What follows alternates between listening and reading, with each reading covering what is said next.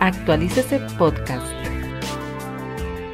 Este tema, cuando hablamos de, de este proyecto de ley que genera tanto contenido, tantos, tanta pasión y también de lado y de lado siempre tendremos pros, contras, puntos de vista y formas de verlo y entenderlo. Eh, me parece que es importante que podamos hacer un contexto sobre ello, porque la propiedad horizontal, si la medimos, por ejemplo, desde el punto de vista poblacional, el 70% de una población urbana vive en la propiedad horizontal. Y entonces uno dice, caramba, estamos hablando de un segmento muy grande del país, un sector gigante, que de una u otra manera eh, siempre pasa desapercibido en muchas cosas, porque el mismo gobierno lo ve como un, un tema de unos privados o unos ricos que tienen plata y se van a vivir en un conjunto, siendo que la propiedad horizontal tiene un alcance mucho más grande que eso. Cuando hablamos de que la propiedad horizontal no solamente involucra personas que residen en la propiedad horizontal, pero es que en torno a ella hay muchas personas que viven de la propiedad horizontal. De hecho, el sector de la construcción, que es uno de los sectores más importantes de nuestra economía, pues se alimenta de la propiedad horizontal. Entonces, si hablamos de lo que es proveedores de todos esos elementos, insumos de la construcción, el constructor, los que trabajan en el proceso de ventas de los proyectos, efectivamente los compradores, los arrendatarios, todos los que prestan servicio a la propiedad horizontal, los que hacen la vigilancia, los que hacen el aseo, los que hacen la jardinería, los que arreglan fachadas, los que las pintan, los que hacen las cubiertas el contador, el administrador, el revisor fiscal, el abogado. O sea, la propiedad horizontal tiene un campo extremadamente grande. Y así como es de grande, también tiene muchos puntos de vista, ¿no? Efectivamente está el punto de vista del que hace la construcción, que quiere, tiene ciertos intereses sobre ella, los cuales son legítimos y válidos, o el que la vende, tiene interés allí en, esto, inclusive hasta el sector hotelero, porque de alguna manera se pretendía o se pretende en este proyecto eh, que todas las propiedades o las copropiedades del país estén abiertas al, comercio, al, al turismo. Y eso genera un impacto sobre el sector hotelero. Y muchos otros aspectos generales desde el punto de vista del administrador, que se siente de alguna manera agredido o atacado con esta reforma afecta al residente, al propietario, que de una manera u otra también se ve atacado y afectado con esto. Entonces, esto es toda una balanza en la cual, eh, si usted la carga hacia un lado, afecta a otro y llega a ser muy complejo. Entonces, sobre esta introducción básica, porque todo la vemos desde nuestro propio enfoque, así como también los contadores la verán desde su propio enfoque diciendo, pero pues que contablemente no tiene casi nada no se hizo un aporte al asunto. Entonces, efectivamente, hay muchos puntos de vista que debieron ser consultados previamente con los diferentes factores y elementos que conforman y constituyen la propiedad horizontal, ya que efectivamente se constituyen una ley de alto impacto.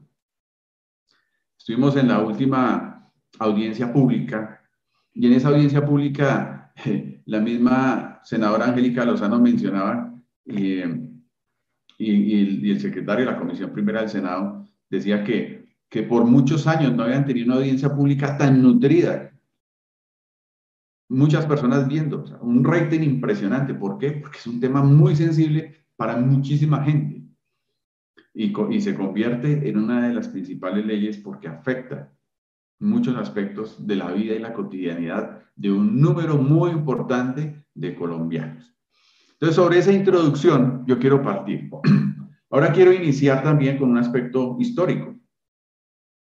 Si bien es cierto, la propiedad horizontal tiene muchos años que existe, solamente en América Latina o en, América, pues la, la propiedad horizontal inicia en Brasil, luego Chile, y el tercer país donde ingresa la propiedad horizontal es Colombia, 1948, justamente después del Bogotazo conocido, donde casi o se semidestruye eh, la ciudad de Bogotá. Y sumado a eso, desplazamiento por violencia, donde la ciudad de Bogotá estaba colapsada y no había espacio para contener las personas. Eso obliga al legislador a que busque una manera de reconstruir la ciudad de tal manera que resolviera las dos cosas. Y entonces acuden a algunas legislaciones nuevas existentes en Latinoamérica, Brasil y Chile, y existentes nuevas en otros, en otros países de Europa, conocida como el régimen de propiedad horizontal. Y es un régimen, un régimen, una generalidad, una manera de ver la propiedad privada. Estamos hablando de que es, un, es, es una forma especial de dominio de propiedad. Concurren derechos de propiedad exclusiva sobre los bienes privados, que eso está claro en el Código Civil inclusive, pero también existe un derecho de propiedad comunal o copropiedad sobre el terreno y los bienes comunes. Y los bienes comunes. Entonces hay... doctor, pues, qué pena lo interrumpo. Eh, no sé, usted nos comentó ahora que iba a compartir una presentación, ¿verdad? Sí, ahorita la voy a compartir. Ah, bueno, bueno, gracias, muy amable. Muchas gracias, claro que sí. Pero entonces, dentro de esa generalidad, dentro de esa generalidad, estamos encontrando que el régimen fue constituido en 1948 con 27 artículos, alrededor de 27 artículos.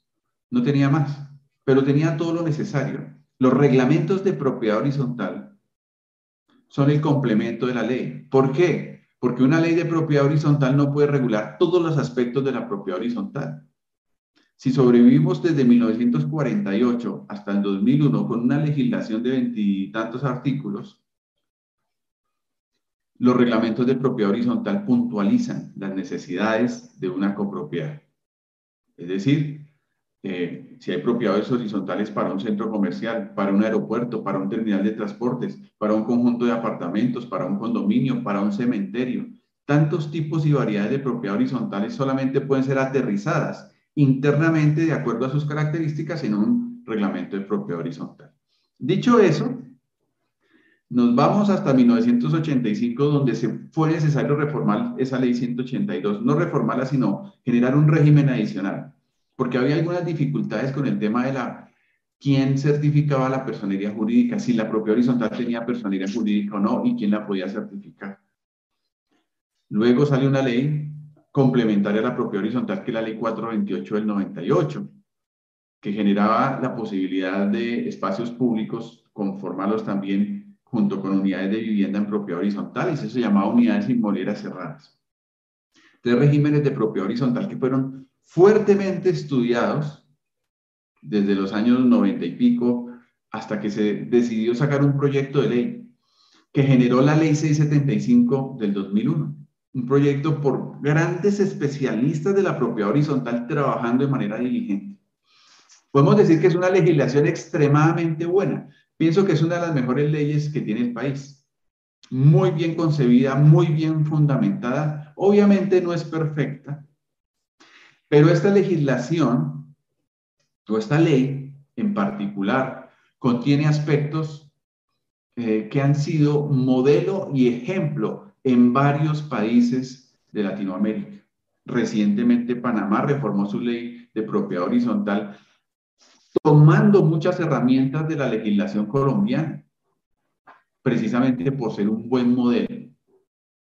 Por supuesto que es una ley que ha sido fuerte, que ha pasado prueba de constitucionalidad, que ha sido demandada de muchas maneras, pero ha sido muy poco, muy poco lo que de alguna manera u otra ha sido declarado inexequible. De resto, la ley ha perdurado en el tiempo como una ley fuerte, segura, contundente que abarca las necesidades generales en principio del país. Entonces, digamos que en esa comodidad y ese conocimiento de la legislación, ley 675, vamos arrancando en un proceso y llegamos el tiempo de la pandemia, donde en medio de ella, bajo en las redes sociales empiezan a publicar proyecto de derogatoria de la ley 675 del 2001. Y ese proyecto de derogatoria uno dice, carambas, ¿cómo así? ¿Qué pasó? ¿Quién dijo que había que derogarla? Una de las mejores legislaciones a nivel Latinoamérica de propiedad horizontal o leyes de propiedad horizontal, uno dice, ¿por qué? ¿Quién dijo que había que derogarla? Y entonces salen algunos, efectivamente, representantes de la Cámara diciendo, nosotros somos los que hicimos el proyecto de reforma. Entonces es un proyecto en el cual, de alguna manera, puedo decir con claridad algunas cosas. ¿La ley 675 necesita ser reformada? Sí. Sí, porque han pasado unos buenos años, inclusive la tecnología permite hacer cosas que actualmente la ley no permite hacer. Si bien es cierto, la ley 675 habla, por ejemplo, en el tema de asambleas, permitió la virtualidad de alguna manera, aunque no la había en esa época, pero sí habló de asambleas no presenciales. Y gracias a eso, la pandemia, se hicieron muchas asambleas, con algunas limitantes, por ejemplo, las asambleas en, medios virtuales no pueden tomar decisiones de mayoría calificada. No quedó claro el tema de quórum. Ahora, eh, en medio de la pandemia se habló entre los decretos que generó el gobierno de asambleas mixtas. La ley de propiedad horizontal no la contempla. Entonces, hay que complementar varias cosas y muchos otros aspectos porque cuando se hizo la ley de propiedad horizontal, por ejemplo, la vivienda gratuita no existía o interés prioritario. Y detrás de eso se ha generado una cantidad de problemas y de conflictos que deben ser resueltos.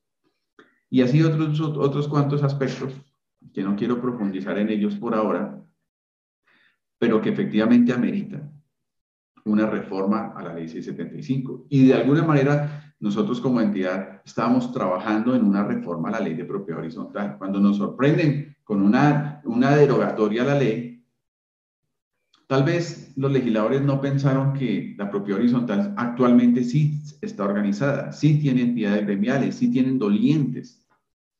Así que lo que hicimos fue llamar a estos señores del Congreso, de, de la Cámara, y empezar a decirles, bueno, explíquenos, cuéntenos de qué trata esa reforma, esa derogatoria, y empezaron con una cantidad de argumentos y de cosas. Propusieron y mostraron un borrador del documento, que todos nuestros especialistas empezaron a revisar el documento con lupa, artículo por artículo, y encontramos que era un documento totalmente lesivo, que si bien es cierto entraba a resolver algunas cosas y a generar algunas figuras nuevas, definitivamente ni siquiera estaba incluyendo las verdaderas necesidades que tenía la propiedad horizontal. Y eso generó preocupación. Generamos un documentos oficiales de rechazo de que no estábamos de acuerdo, no compartimos una derogatoria de la ley de propiedad horizontal, que compartimos una reforma a la ley, por supuesto. Entonces ellos tuvieron que ceder en cuanto a las diferentes solicitudes, no solo nuestras, sino de diferentes entidades, Así que después presentaron el documento como una reforma y adición a la ley 675, que en últimas es exactamente lo mismo porque habían cogido la misma ley y en casi que en cada artículo lo habían intervenido y le habían cambiado y le habían quitado cosas. Solo que ya no era derogatoria, era una reforma y adición. Metieron un poco de artículos adicionales. Ley 675 habla de 87 artículos. Aquí ya estamos superando los ciento y pico artículos en este proyecto. Y es claro que cuando usted coge una norma y entre más le escribe cosas, más vacíos genera. El régimen en general es el que determina la forma y la funcionalidad del tipo de propiedad. Pero en ella no se puede incluir un poco de intereses individuales para dar satisfacciones eh, eh, individuales, afectando el régimen en general. Ya dijimos al comienzo, el régimen general determina las características y las condiciones de lo que es la propiedad horizontal. Los reglamentos de propiedad horizontal especifican. Pero aquí se nos ha vuelto una costumbre que como tenemos tan pésimos reglamentos de propiedad horizontal, entonces queremos que nos incluyan en la ley todo. ¿Todo qué? Todas las necesidades del sistema de la propiedad horizontal residencial, todo el del comercial, todo el de todos, metamos todo ahí hagamos un circo con la ley de propiedad horizontal. Que de una u otra manera es lo que ha estado pasando. Entonces, si bien es cierto, no pudimos echar abajo ese, esa, ese proceso, hemos intervenido generando diferentes documentos técnicos donde hemos hecho aportes diciendo, este artículo no puede ser, por este fundamento legal, con este sustento y por estas razones, por lo tanto, consideramos que sea eliminado o que se ajuste de esta manera. Debo reconocer que, que los ponentes del proyecto inicialmente, sí, en Cámara recibimos muchas de nuestras observaciones y solicitudes incluyeron y corrigieron. De hecho, lo que fue el primer documento a lo que tienen actualmente es un documento totalmente cambiado, diferente, que ha mejorado muchas cosas. Pero es que cada vez que resuelven cosas, le meten otras cosas y vuelven y dañan el proyecto. Entonces, ha sido una tarea interminable, porque cada vez que hacen una sesión y aprueban un borrador, toca volverlo a revisar todo porque a ver qué cosas nuevas le metieron, qué cosas aceptaron de las que se solicitaron. Algunas de las que solicitamos las ingresan, otras no las tienen en cuenta. Algunas que son muy importantes no son tenidas en cuenta. Y hay una resistencia a cambiar el documento que me preocupa verdaderamente muchísimo, porque entonces uno no entiende si les damos argumentos claros, contundentes, jurídicos, inclusive constitucionales, por los cuales un artículo en particular no debe estar, entonces uno no entiende por qué ese rechazo a cambiarlo. Y lo siguen, siguen dejando así. Entonces, eh, hay todo un proceso de trabajo allí. Termina el proceso en Cámara, se va a Senado. Tuvimos la oportunidad de compartir con el presidente de la Comisión Primera del Senado, doctor Germán Barón Cotrino, Pudimos también entregarle todo el proceso y el documento y un trabajo depurado, sustentado, diciéndole, doctor, estas son nuestras observaciones al proyecto y esto es lo que nosotros pensamos del proyecto. Si ustedes deciden seguir adelante con ese proceso, con ese proyecto, por lo menos corrijan aquello, lo otro, lo otro y lo otro. Otras entidades agremiaciones, representantes de comunidades, también han presentado documentos valiosos, seguramente dentro del proceso, no hemos sido los únicos. Pero lo cierto es que el mismo senador Germán Barón mencionaba que estaban llenos de solicitudes con relación al proyecto. Y mencionaba que en lo personal él no está de acuerdo con mucha del contenido del proyecto de reforma. Nosotros le hicimos énfasis en algunos puntos que considerábamos importantes hicimos algunas reuniones con el, eh, con, con el equipo de trabajo de él para poder explicarles y mostrarles las preocupaciones grandes que tenemos sobre el proyecto. Entonces, consideramos necesariamente que efectivamente la ley de propiedad horizontal sí necesita unos ajustes, pero que debe haber un proceso de consulta. Aquí no queremos protagonistas, gente que saque pecho diciendo es que yo fui el que la hice o yo soy el que la, la generé. No, Aquí tiene que haber un, trabajo de consulta con los diferentes eh, grupos que se ven afectados de la propiedad horizontal. Por supuesto que hay que incluir al sector de la construcción, por supuesto que hay que incluir al sector inmobiliario, por supuesto que hay que incluir al régimen de, o al grupo de administradores, por supuesto que hay que incluir al grupo de contadores, a los abogados especialistas, a los mismos docentes, hay que incluir a los residentes, hay que incluir a los propietarios, hay que incluir a las empresas que trabajan para la propiedad horizontal y empezar a hacer un proceso claro de cuáles son las verdaderas necesidades del sector de la propiedad horizontal. Y luego de un trabajo de investigación serio, empezar a generar un documento claro, contundente y transparente sobre las necesidades de la propiedad horizontal. A veces diera la impresión que este proceso de, reforma se hizo como un caballito de batalla preparatorio para las elecciones del Congreso. Porque había una maratón y una necesidad de hacer eso rápido y era un proyecto de ley que tiene su trámite y tiene su proceso, pero justo en Cámara pasó volando. Y uno dice, ¿qué pasa? Gracias a Dios, entonces el senador eh, a cargo del proyecto ahora dijo, esperemos las elecciones, después de las elecciones empezamos a tratar el tema de este proyecto. Porque lo que se pretendía, lo que se quería era aprobarlo ahora. ¿Para qué? Pues para decir, nosotros hicimos, estamos haciendo una comunidad, pero, pero es que hay que hacer trabajos serios. Si uno empieza a mirar el documento, encuentra que no son problemas solo de redacción, porque tienen muchos problemas de redacción. Tiene errores en cuanto a la técnica. Tiene errores que van inclusive, contradicen normas mayores de la propiedad horizontal. afecta derechos constitucionales, vulnera normas de, de condición urbanística, vulnera, por ejemplo, la ley 388 cuando estamos hablando de que una asamblea tiene la capacidad de cambiar las destinaciones de los bienes privados. Si bien es cierto, hay una licencia con una aprobación correspondiente a la autoridad urbanística, entonces la asamblea puede a futuro reunirse sin necesidad de reformar el reglamento, sin necesidad de acudir a la autoridad urbanística y reformar y cambiar eh, la condición del bien. Son temas preocupantes el, grupo de la construcción se abrió un espacio para efectivamente tratar algunas de sus necesidades, incluirla en el reglamento, en la ley, y constituyó, por ejemplo, una figura llamada propiedad horizontal por niveles, y constituye alguna figura en la multijunta. De acuerdo, es una necesidad que afecta por ahí un 1 o 2% de la propiedad horizontal en el país. Bueno, generen la figura, ok.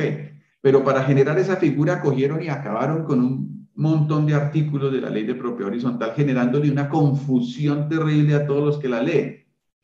Entonces uno dice, ¿por qué no generaron un, artículo, un capítulo específico para ese tema?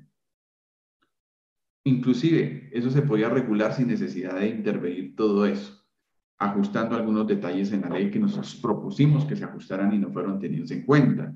El tema hotelero, Actualmente la propiedad horizontal, para que pueda funcionar, dice, dicen en, en cuanto al hotelero, si una copropiedad quiere destinar algunos bienes privados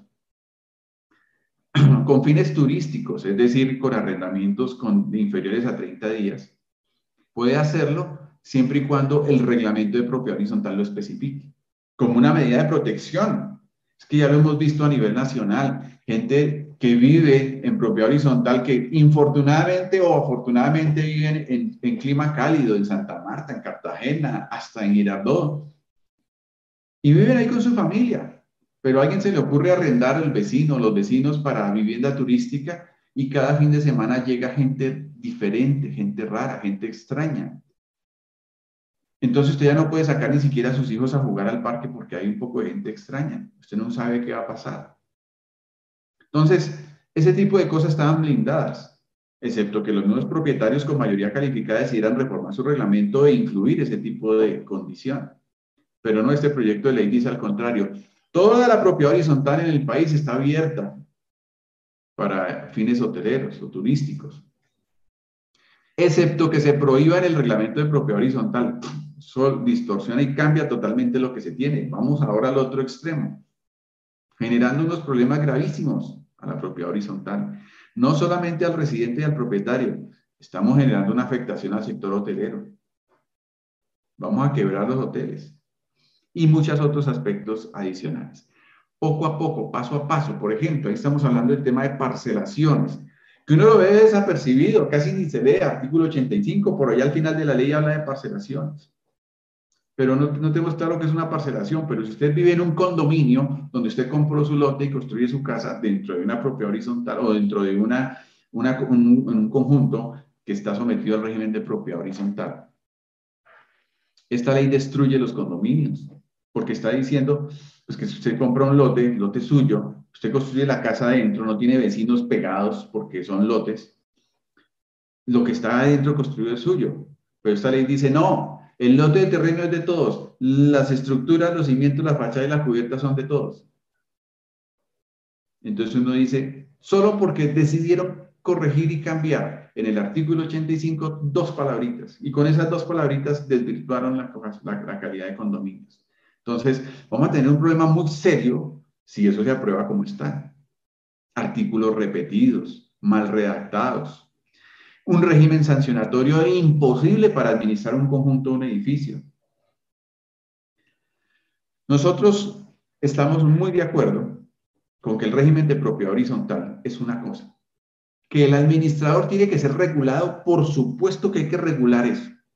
Actualmente, administrar propiedad horizontal no es una profesión, es una actividad. Como decir el el, que, el que hace panadería, el que hace peluquería, entonces el que administra, el lavador. Bueno, son personas que tienen una actividad y desarrollan esa actividad. El asunto es que la han catalogado casi que es una actividad de riesgo social por el impacto que genera en las comunidades. Eso, y entonces establecen dentro del proyecto de ley un régimen disciplinario y sancionatorio para el administrador. Es decir, lo ponen en la categoría de profesión. Qué bueno que más bien de intervenir el régimen de propiedad horizontal y contaminarlo con, cosas, como si ustedes cogieran eh, los estatutos tributarios y, las normas contables y le metieran ahí los códigos que rigen al, al contador. Entonces es una vulneración de la misma naturaleza o características del régimen, déjenlo quieto, generen una norma y, y regulen la actividad del administrador. Pero lo que nosotros proponemos es, si se convierte en una actividad que genera riesgo social, pues conviértanlo en una profesión, establezcan efectivamente un régimen disciplinario y un régimen sancionatorio, pero no como el que tienen ahí, que pienso que es el régimen disciplinario y sancionatorio más costoso de cualquier profesión en el país, por encima de los abogados, de los mismos médicos multas de hasta 190 millones de pesos contra los administradores, suspensión de hasta cinco años. Generaron un, modelo que yo digo, hay que regular al administrador. Por supuesto que va a haber sanciones para quienes hacen las cosas mal. Generan una, una figura que se llama la causa activa del administrador en el régimen sancionatorio, donde dice que el administrador,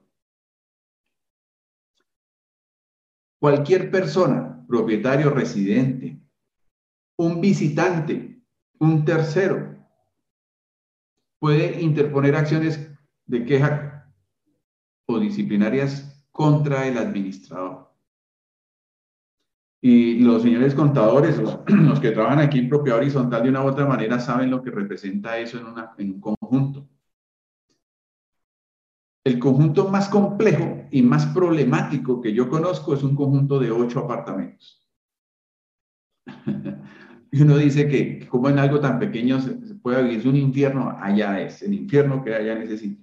Pero imagínense las complejidades que tiene que vivir un administrador con 200 unidades privadas, con 500, hay copropiedades de 1000 unidades privadas, hay copropiedades de 2000, hay copropiedades de 4000 unidades privadas en Colombia. Ustedes se imaginan lo que es hacer una asamblea para 4.000. Ustedes saben lo que es administrar un conjunto para 4.000 unidades. Ahora, 4.000 unidades multiplíquelas por un promedio de 5 personas. Estamos hablando de 20.000 personas. Estamos hablando casi que el administrador se convierte en alcalde. El problema de todo eso es que así como hay gente que quiere el administrador, hay gente que no lo quiere. A veces el administrador tiene que tomar decisiones, o es blanco o es negro. Si dice blanco, los que, están, los que están por el negro se convierten en enemigos del administrador. Y si dice negro, todos los de blanco también se ponen enemigos del administrador. Hay momentos que el administrador no tiene salida para hacer cosas y trata de hacerlo mejor conforme a la ley.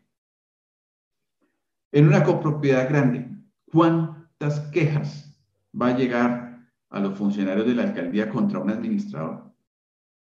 ¿Cuánto le va a tocar a un administrador empezar a defenderse? ¿Cuánto le va a costar eso? ¿Va a dejar de ser rentable ser administrador? ¿O se va a poner muy costoso ser administrador porque quien administra con ese régimen que ni siquiera tiene segunda instancia, donde dice el funcionario público de la alcaldía impone la sanción? ¿Qué problema? Si en ciudades como Bogotá, donde se espera que el nivel de los funcionarios públicos sea óptimo, el conocimiento de la legislación en la propia horizontal sea óptimo, cometen una cantidad de errores, exigen un poco de requisitos y de cosas para algo tan sencillo como la certificación de la existencia y representación legal de la persona jurídica de la propia horizontal. Imagínense un funcionario en un municipio pequeño, en un pueblito, que es cero conocimiento del tema del régimen de propiedad horizontal y ahí se convierte en un agente disciplinario y sancionatorio donde dice, yo determino si este administrador debe ser sancionado o no sancionado, bajo unos criterios. Y no hay segunda instancia. Es decir, si el funcionario erró en la decisión, acabó con la vida de un administrador bueno. Porque todos sabemos, y los, y los mismos ustedes los contadores lo han vivido, que denunciar ante la Junta central de contadores se volvió el deporte nacional de los, de los, de los miembros del consejo de administración y de cualquier propietario. ¿Por qué? Por cualquier cosa. Con razón o sin razón, no, pero hay que hacerlo. imagínense la causa activa abierta como está en este proyecto de ley para los administradores de propiedad horizontal. Ah, que, que si hacen cosas que no son correctas y que inicie un proceso disciplinario, de acuerdo, totalmente de acuerdo. Y la mayoría de los administradores de propiedad horizontal están de acuerdo con eso. Pero poner una carga innecesaria sobre unos administradores para que alguien que no tiene el conocimiento juzgue sus actuaciones, se vuelve muy pesado, muy dispendioso casi que se vuelve muy difícil de administrar. Incrementaron el número de funciones del consejo del administrador, por ejemplo, que yo digo que está bien siempre y cuando sean competentes, pero hay una cantidad de cosas que se incorporan ahí. Por ejemplo, en los conjuntos nuevos, cuando se dice en el recibo de zonas comunes, cuando se habla de recibir las zonas comunes, dice, usted el administrador, usted tiene que recibirlas. Usted es el responsable de que eso esté bien. Pero es que el administrador muchas veces ni tiene una carrera profesional. Ahora, tiene que saber de ingeniería civil, de ingeniería eléctrica, de ingeniería mecánica, ingeniería hidráulica, de arquitectura y derecho, para asumir la responsabilidad que le está otorgando la ley aquí en este momento, decir, usted responde por eso. Ah, bueno, contrate una empresa y si la copropiedad dice no tenemos dinero y no le vamos a dar una empresa, sigue siendo su responsabilidad. Entonces, ¿quién administra un conjunto nuevo con semejante responsabilidad otorgada dentro de la misma legislación? Entonces, hay todo tipo de cosas incluidas allí. Hay problemas con los proyectos por etapas, los futuros desarrollos, donde le están diciendo ahora al constructor, usted tranquilo, ofrezca un proyecto. Entonces el constructor dice, le ofrezco piscina, le, le ofrezco clubhouse, le, le ofrezco canchas de tenis, de golf, de squash, de lo que quiera. Entonces usted compra, compra en la primera etapa. La ley le está diciendo al constructor, usted tranquilo, usted construye cuando usted pueda, cuando usted quiera, cuando usted lo determine. Entonces usted puede comprar un conjunto con todos esos ofrecimientos y en la primera etapa no tener nada porque resulta que todos esos ofrecimientos se los van a dar en la última etapa. Y entonces usted dice, ¿y cuándo la empiezo a disfrutar? tranquilo, cuando el constructor quiera construir eso. Puede pasar, y es que lo hemos visto, es que eso es nuevo, esto lo hemos visto, eh, constructores que se quiebran, que no hacen las siguientes etapas. Pero ahora con este otorgamiento y esta libertad de esa magnitud, pues yo puedo ofrecerle a usted una cosa, vendérselo bien caro y demorarme 10, 15, 20 años en construir las otras etapas y nunca construirle a ustedes. ¿Por qué? Porque como la ley dice que cuando yo quiera, es un problema muy complejo, muy difícil de manejar. Entonces, eh, son, entre otras muchas cosas que, que se presentan en la entrega de los bienes privados, de los bienes comunes. Si bien es cierto, aquí se establece un proceso en el que el constructor tiene que entregar esas construcciones comunales a la copropiedad, se genera una cantidad de artículos adicionales donde se obliga al, propietario, se tiene que construir o no tiene que construir. Entonces usted tiene que recibir. Y si no recibe esos bienes, entonces consigo yo un perito. Un perito escogido por quién? Por el constructor. Y ese perito escogido por el constructor, ¿qué tiene que hacer? Mirar si yo lo que construí está bien o mal. Si hay algo malo, entonces en conjunto con el perito determinamos un tiempo. ¿Cuál tiempo? El que sea, para yo resolverle a usted. Entonces aquí estamos acabando con los derechos que tienen los propietarios de recibir sus zonas comunes. Esto son innumerables, innumerables, innumerables eh, cosas que tiene el proyecto. En casi que en cada capítulo, en el Consejo de Administración le dan un poco de facultades extra al Consejo. Muchos administradores, y como esto tiene muchos puntos de vista, si yo lo miro desde el punto de vista del administrador, dice, al Consejo de Administración no se le están dando facultades, nunca se le dieron facultades, no se le está dando responsabilidades o funciones específicas. Entonces, se crean. Pero muchos administradores dicen, los consejos de administración generan unos caos, violan la ley, incumplen, hacen cosas y no son sancionados. pero aquí generan un régimen donde sancionan es al administrador. ¿Por qué no se involucra un régimen sancionatorio para el Consejo de Administración? Partiendo de aspectos, por ejemplo, como la Ley 222 del 95, donde establece que son administradores no solo el administrador representante legal, sino también los consejos, juntas directivas, etc. Entonces, compartir la responsabilidad. Desde el punto de vista del Consejo de Administración, dicen, ah, no, si nos meten en un régimen sancionatorio, entonces nadie quiere ser miembro del Consejo de Administración porque eso es ad honorem. Entonces nadie va a querer ser miembro del Consejo. Entonces, hay una cantidad de disyuntivas ahí, de complejidades dentro del proyecto que tienen que ser resueltas. En este metieron, si el, si el administrador no cita asamblea ordinaria, será el Consejo de Administración el que convoca a asamblea ordinaria. Bueno, eso puede estar bien, pero no dañaron el artículo 40 de la ley, donde dice la asamblea por derecho propio. Si no convocó el administrador primer día hábil del cuarto mes, eh, se hace la asamblea por derecho propio. Entonces uno dice, ¿y en qué momento entra el consejo a convocar asamblea si está entrando en contradicción? Entonces hay muchas contradicciones, hay muchas situaciones fuertes, complejas, Está hablando, por ejemplo, de la autoridad doctrinal en la propia horizontal. Y delega, la autoridad doctrinal la delega sobre el ministerio. Dice que el Ministerio de Vivienda será la autoridad doctrinal. Cuando la misma Corte Constitucional dice que quien hace las leyes es la autoridad doctrinal, es el que tiene la capacidad de interpretarlas, porque es el que las hizo. Y dice que es el Congreso de la República. Entonces, dejar eso en funcionarios del gobierno a interpretación de un funcionario XY sobre la aplicación o la doctrina eh, o generar doctrina para la propia horizontal, bastante complejo, bastante difícil. Entonces, ¿qué tenemos actualmente? Estamos esperando que pasen elecciones. Ya hay otra vez, obviamente, los ponentes del proyecto, otra vez dándole bombo al proyecto, entonces ustedes van a ver este domingo en séptimo día hablando de los administradores rateros y todo eso, para darle fuerza al proyecto de ley.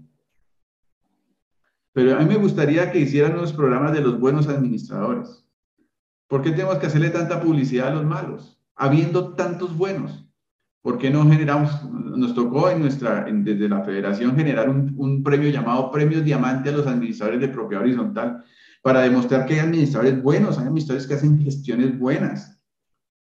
Pero ese amarillismo para tratar de sustentar un proyecto de ley que está mal fundamentado y argumentarlo, para decir que efectivamente hay una necesidad, por supuesto que hay que regularlo, pero en el orden correcto, en la legislación correcta, en el lugar adecuado y no coger el régimen de propiedad horizontal y afectarlo con ese tipo de incorporaciones.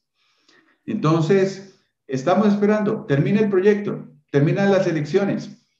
Va a entrar en discusión de plenaria de Senado, sus dos debates faltantes, y miraremos qué pasa, porque el, mismo, la misma comisión primera, que es donde inicia el proceso, está dividida. Hay gente que no quiere el proyecto, que ya hemos hablado con varios senadores, hay gente que está totalmente dispuesto a no apoyar eso, pero hay otros que están muy de acuerdo. Quieren sacar ese proyecto a como dé lugar. Entonces, eso solamente lo sabremos allá en los procesos de votación, quién hace el mayor lobby o cómo va a funcionar. Nosotros esperamos que por lo menos gran parte de todo ese documento sea desvirtuado, que hagan un, examen verdaderamente juicioso para que se centren en las verdaderas necesidades de la propiedad horizontal y si llegan a aprobar una reforma a la ley 675, esa reforma por lo menos sea coherente con las necesidades reales del sector de la propiedad horizontal. Actualícese podcast.